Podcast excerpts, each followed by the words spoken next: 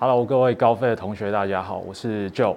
那今天呢，要跟大家稍微介绍一下球杆的规格。在我的右手边，这是一组高尔夫球具，然后相当完整。那大家可以把高尔夫球杆分成简单的分成三大类哦，就是所谓的木杆、铁杆以及推杆。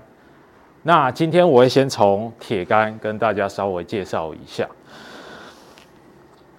我的右手边这是一支五号铁杆，它的号码呢会写在球杆的底部。那我的左手边这是一支九号铁杆。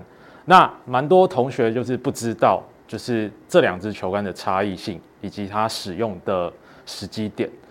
那我现在把球杆放在地上，OK，好，大家可以看到，就是说右边的这支五号铁杆，它的长度明显的比九号长很多。好，所以大家可以这样记，号码越小的杆子，它的长度会比较长。加上它的杆面，也就是击球面，它的角度比较小，所以号码越小，它可以打出比较远的距离；号码越大，它的距离就会越来越近。